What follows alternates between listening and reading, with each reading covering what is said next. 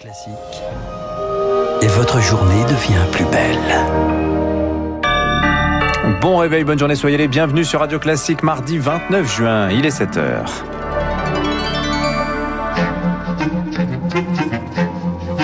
6h30, 9h, la matinale de Radio Classique avec Dimitri Pavlenko. À la une, ils sont trois pour un fauteuil. Xavier Bertrand, Valérie Pécresse, Laurent Vauquier. Qui sera le candidat de la droite à la présidentielle? Les militants veulent être consultés, vous l'entendrez. Un bouclier vaccinal face aux variants Delta du Covid dans les zones où il s'étend. Les autorités mettent les bouchées doubles sur la vaccination. Et puis, immense déception pour les Bleus, éliminés hier soir par la Suisse en huitième de finale de l'Euro de football. Radio. Classique. Victorieuse au régional, Lucille Bréau, la droite cherche son champion pour 2022. Xavier Bertrand, Valérie Pécresse, Laurent Vauquier, tous veulent jouer le premier rôle, mais comment les départager? Hier, le président des Républicains, Christian Jacob, a dévoilé le calendrier de la droite. Son candidat sera désigné dans la première quinzaine de novembre, mais les militants, eux aussi, espèrent bien avoir leur mot à dire, Victoire Fort. Les guerres intestines à droite ont laissé un souvenir amer chez les militants et Charlotte voit d'un mauvais œil le départ avant l'heure de Xavier Bertrand dans la course élyséenne. Je trouve qu'il va très vite. C'est très méprisant pour en fait tous les sympathisants de droite qui en gros n'ont pas leur mot à dire. C'est un peu euh, du forcing. Elle a quitté les Républicains pour suivre Valérie Pécresse et verrait bien une large primaire pour départager le candidat. Aussi euh, les sympathisants du centre droit, par exemple UDI, euh, etc. Vraiment faire un truc large et commun. Pour Gaëtan, sous soutien de Laurent Vauquier, c'est tout le contraire. Moi, je suis assez peu partisan pour euh, dire ah bah on va commencer à mettre euh, les micro-mouvements, les petites chapelles. Je pencherai plutôt sur euh, une primaire qui soit fermée. Une chose est sûre, ils veulent être consultés. Geoffroy a adhéré au LR en 2017 et ne voit pas bien où veut en venir son parti en commandant un sondage à la rentrée censé aider à trouver la tête d'affiche pour 2022. C'est n'importe quoi. On a 60 000 adhérents. Ces gens-là payent des droits de cotisation ces personnes qui militent, qui traitent, qui font tout le sale boulot, méritent d'être entendues. Les militants ont les yeux rivés sur le calendrier et n'aimeraient pas perdre trop de temps à choisir un candidat avant de battre campagne. Et malgré les résultats décevants de la majorité présidentielle, Jean Castex, lui, va rester à Matignon. Dans un entretien au magazine Elle, Emmanuel Macron indique qu'il ne compte pas changer de Premier ministre dans les mois à venir. Gérald Darmanin, lui, a rendez-vous devant la commission des lois de l'Assemblée aujourd'hui pour être auditionné sur les ratés de la distribution de la propagande électorale. Adrexo également.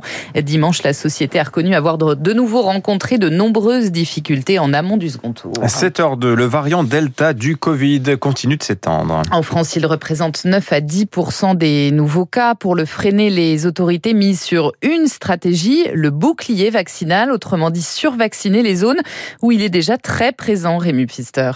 La stratégie, c'est de vacciner un maximum dans les zones où le Delta a été repéré, créer une sorte de cordon sanitaire autour des clusters. Mais il faut agir vite et dans un périmètre très large, car le problème, c'est que c'est inutile de vacciner les cas contacts avant d'être certain qu'ils ne sont pas en train d'incuber la maladie, selon l'infectiologue Christian Rambaud. La vaccination n'est pas immédiatement efficace. Le virus, lui, se transmet assez vite. Mais en tout cas, c'est une stratégie logique. Si aujourd'hui, le variant Delta est plutôt présent dans les Landes, d'essayer de majorer la vaccination. C'est que les gens se déplaçant beaucoup, on n'est pas en période de confinement. Dans le même temps, des Landes, il peut passer dans le Bas-Rhin ou ailleurs. Pour les infectiologues, le tester, tracé, isolé reste encore le moyen le plus efficace pour contenir les clusters.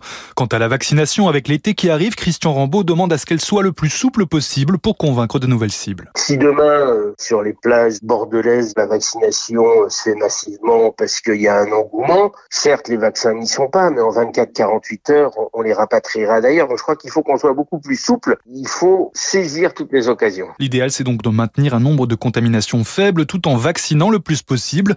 Objectif qu'à la rentrée, il y ait le moins de formes graves possible et qu'un nouveau variant ne puisse pas se développer. Et à noter qu'un seuil symbolique sera franchi aujourd'hui, celui de la moitié des Français ayant reçu au moins une dose de vaccin. Quel lycée à la rentrée? Les élèves parisiens de 3e euh, seront fixés sur leur sort aujourd'hui. Avec les résultats du logiciel Affelnet, chargé de répartir les élèves de 3e dans les lycées parisiens, le système vient d'être réformé. Désormais, les collégiens sont invités à privilégier cinq établissements à moins de 25 minutes de transport de chez eux.